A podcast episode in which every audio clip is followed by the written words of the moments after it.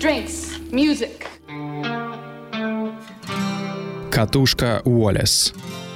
Это подкаст от телеканала Кино ТВ. Мы рассказываем вам, как звучат фильмы. Выпуск для вас подготовил Антон Лемесев. С любовью к кинематографу и музыке.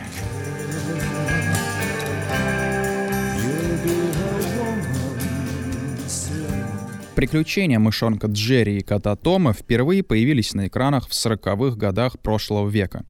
С тех пор вышло более сотни серий, несколько сериалов и множество полнометражных мультипликационных фильмов. Детище Уильяма Хана и Джозефа Барбера — это истории, на которых выросло не одно поколение детей. Новый выпуск подкаста «Катушка Волес от Кино ТВ» сегодня будет посвящен музыкальному миру Тома и Джерри. Меня зовут Антон Лемесев, я ведущий этой программы. Первый эпизод сериала вышел еще в 1940 году. Назывался он «Puss Gets the Boot». На русский ее перевели как «Кот получает пинка» или «Доигравшийся котик». В нем даже еще не было персонажей по имени Том и Джерри. Кота звали Джаспер, а мышонка — Джинкс. С первой сцены мы попадаем в характерный мир героев. Маленькая мышка хочет убежать, но у нее не получается. Кот зажал хвост лапой — Звучит игривая мелодия, которая придает происходящему оттенок комичности, но никак не страха.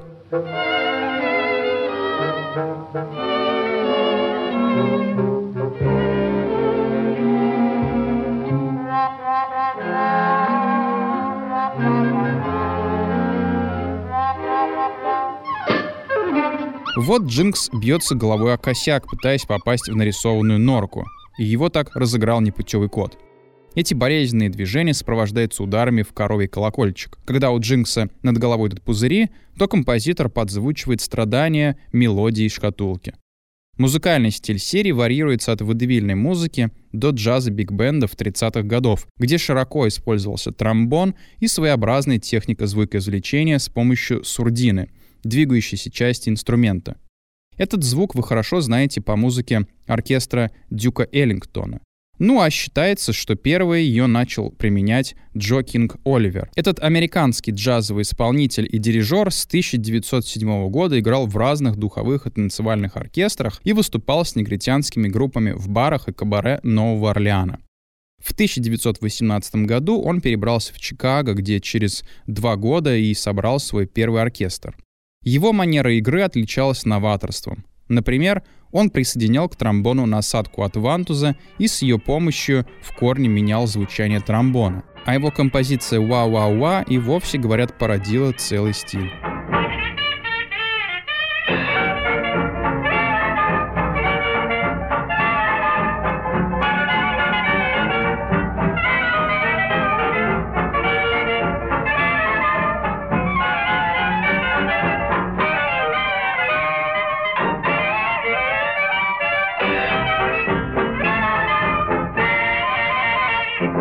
Музыка в сериях Тома и Джерри полна атмосферы этого старого джаза и узнаваемых приемов классической музыки, которая звучала в старых театрах в качестве музыкального сопровождения.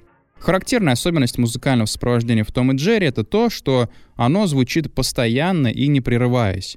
Так что это еще и отдельные пьесы со своей драматургией, которые отражают все, что происходит в серии. Эмоции героев, их движения, манеру поведения и чувства.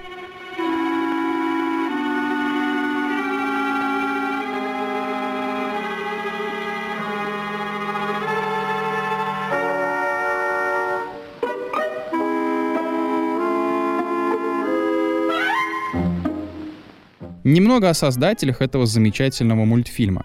Уроженец штата Нью-Мексико Уильям Хана в 30-е годы работал на студии Метро Голдвин Майер, одной из старейших в США.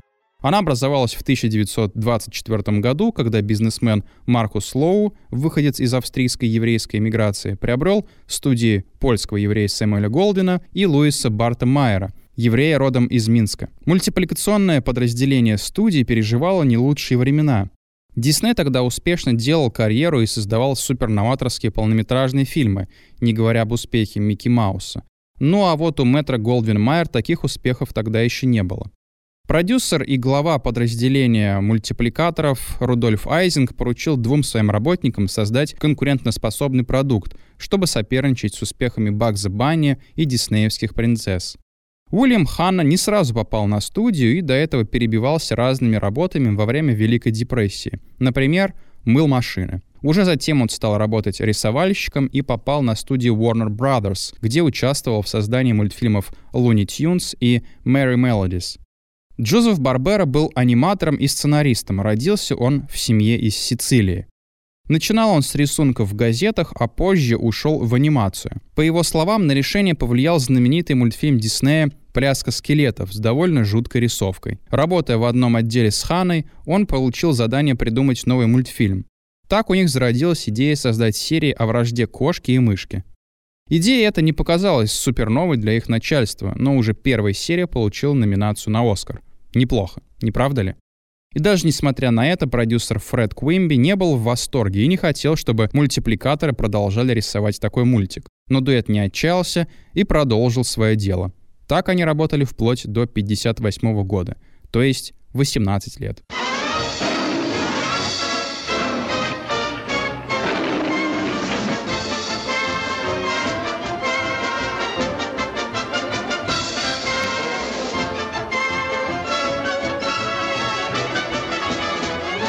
Я не раз слышал от многих людей, которые выросли в 90-е, что их приучил к классической музыке именно сериал «Том и Джерри».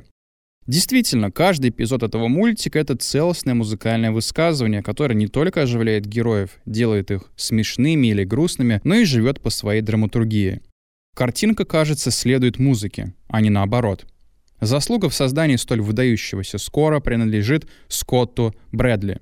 Он родился в Арканзасе еще в конце 19 века и начал свою карьеру, играя с оркестром в Хьюстоне, штат Техас. Он учился игре на органе и изучал гармонию с преподавателем кафедрального собора в Хьюстоне, который принадлежит к епископальной церкви США. Это одно из течений протестантизма.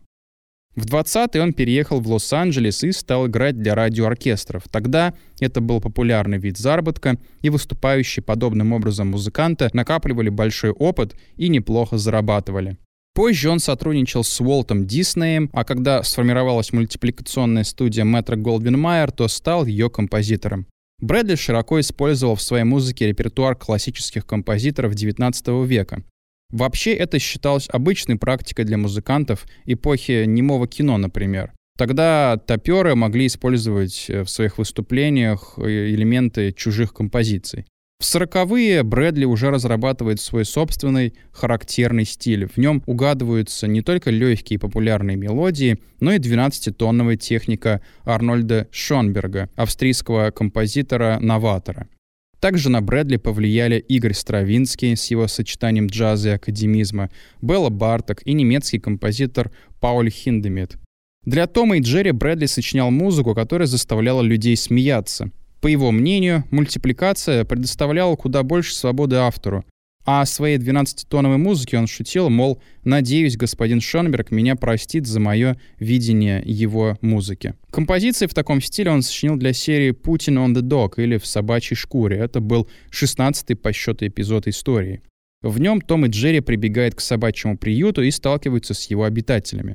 Шонбергские мотивы тут не так уж очевидны и уловимы скорее для больших музыкальных фанатов потому что они очень сильно переиначены и с легкостью перетекают в игривые джазовые мелодии.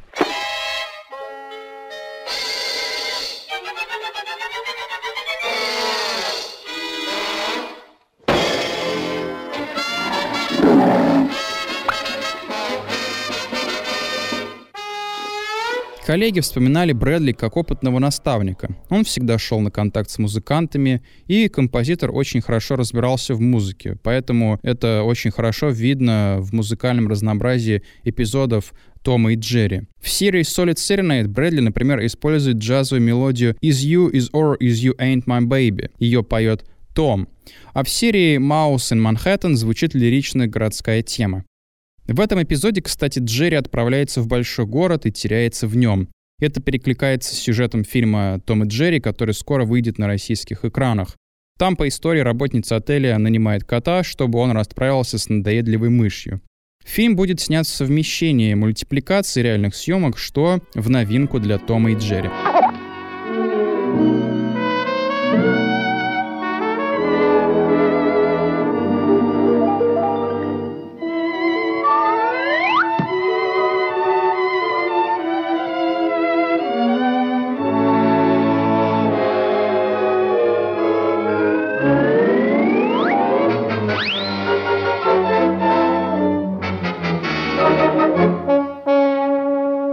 На студии у Брэдли не было полноценного оркестра, как, например, это было у студии Warner Brothers. Как правило, под его началом находились 19-20 музыкантов, в то время как в малый симфонический оркестр входит 26 музыкантов, а вообще в полном виде он может состоять даже из 120 человек. В связи с этим Брэдли пришлось адаптироваться под реалии. Например, он рассматривал духовые инструменты как индивидуальные, струнные как квинтет, а фортепиано как солирующий инструмент. Брэдли прибегал к быстрым темпам, многословным мелодическим линиям. Любил он и 12-тоновую систему. По его словам, это позволяло ему создавать прогрессии, необходимые для озвучки необычных ситуаций, которые показываются в мультфильмах.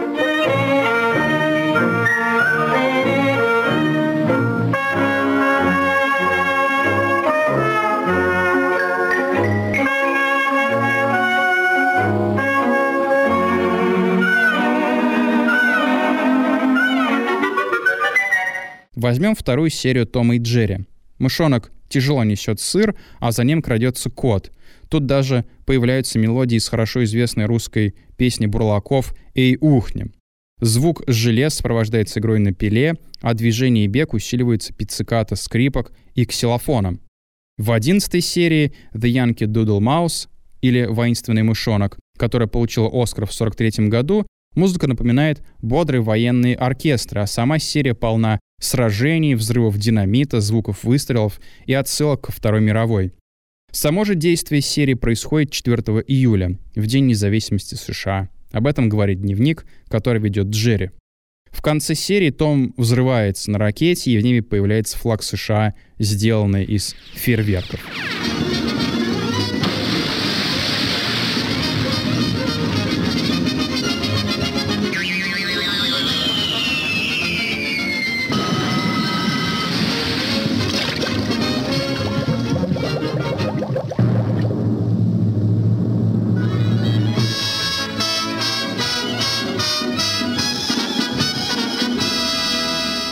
Серии «Доктор Джекил и мистер Маус» Джерри напивается зельем, которое для него приготовил Том, чтобы отравить. Но мышонок от этого только приобретает незвериную силу. Потом изменение в размере мышки сопровождается музыкальными эффектами. Грозная музыкальная тема как будто бы сдувается до невинной и смешной.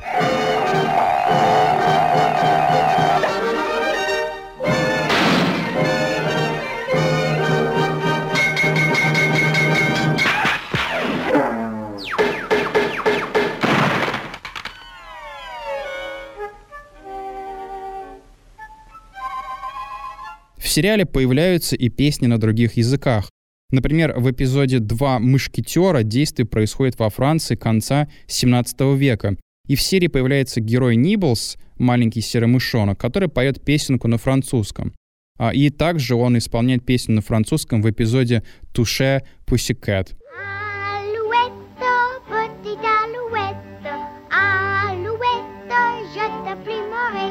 Je te je te plumerai la tête. Alouette, alouette, alouette, petite alouette. Том и Джерри вообще широко используют классическую музыку, как уже говорилось ранее. Возьмем 57-ю серию «Мышонок и Аган». Она сделана под биографию вымышленного австрийского мышонка, который жил в доме Иоганна Штрауса и содержит множество классических композиций этого выдающегося музыканта в аранжировке польского композитора Якоба Гимпела. Тот родился во Львове в начале 20 века и затем выступал с оркестром в Вене.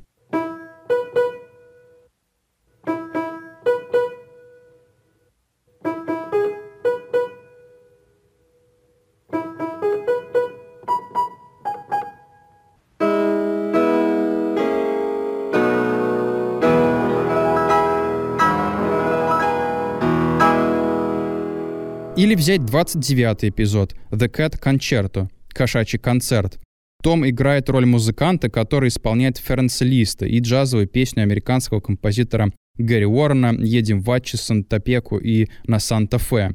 Мышь постоянно вмешивается в композиции и вносит в них элемент импровизации.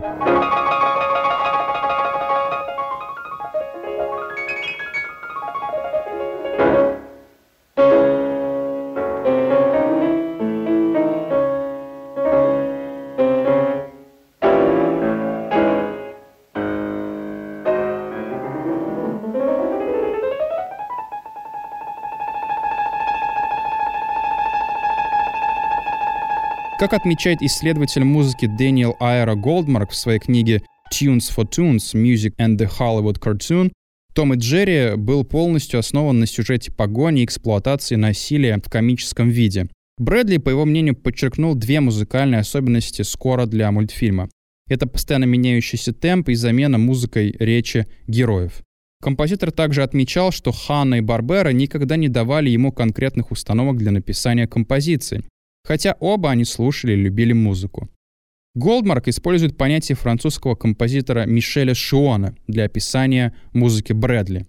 Это рендеринг или перевод, как бы под этим подразумевается использование музыки как средство передачи чувства или эффектов, которые ассоциируются с изображением на экране. И таким образом музыка Брэдли показывает как действия героев, так и их чувства. Также его композиции помогают понять, что чувствуют редко говорящие герои или чего они опасаются.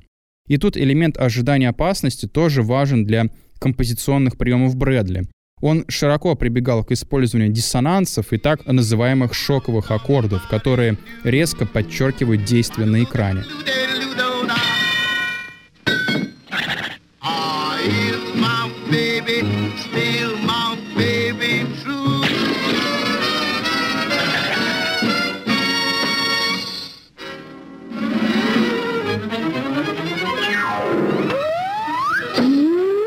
Брэдли долгие годы работал над Томом и Джерри в одиночку, но были и некоторые исключения.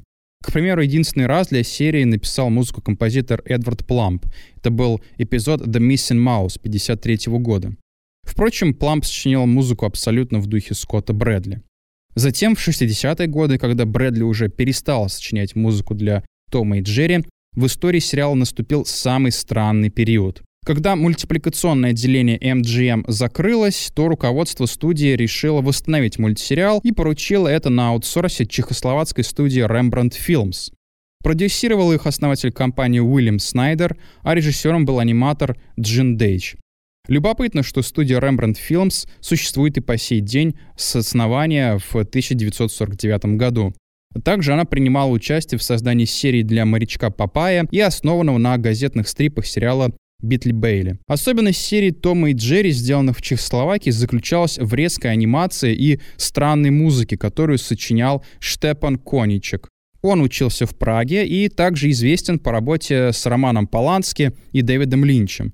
Так что неудивительно, что в его музыке присутствовал этот жуткий авангардный почерк.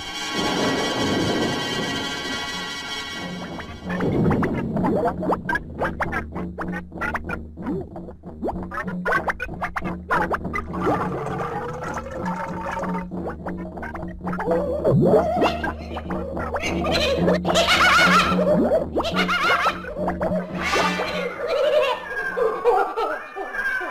серии Switching Kitten безумный ученый ставит эксперименты по перемещению сознания кошек и псов. Все это сопровождается музыкой в лучших традициях безумных советских мультфильмов. Особенно хочется отметить звуки, которые имитировали речь героев. Она максимально странная. Вообще в чехословацкий период также была создана и своя концертная серия. Это «Carmen Get In» 62 года. Во время нее оркестр играет оперу Жоржа Бизе «Кармен». Позже, в 60-х годах, мультик стала рисовать студия Sip Tower 12 Productions, и в некоторых сериях того времени звучит джаз. Например, это эпизод про готовку барбекю 63 -го года.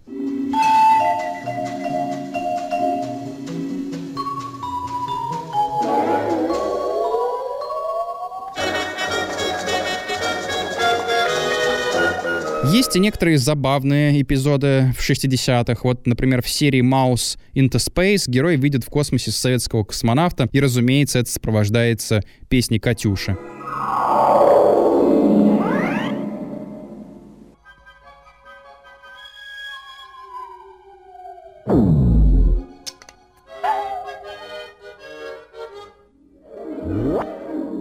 Над музыкой в то время работал американский композитор Юджин Падани. Так или иначе, вообще музыкальный стиль оформления серии Том и Джерри сохранился до самого позднего периода существования этого сериала. И если даже взять приключения Тома и Джерри 2006 года, то там тоже можно услышать отголоски Скотта Брэдли. Потому что все-таки именно он создал характерную музыку, которая так сильно стала ассоциироваться с приключениями этой легендарной кошки и мышки. С вами был подкаст «Катушка Волис». Слушайте нас на подкастах Apple, на Яндекс Музыке, на сайте Кино ТВ, в соцсети ВКонтакте и на других удобных для вас площадках. До новых встреч! Drinks, music. Girl, you'll be a woman soon.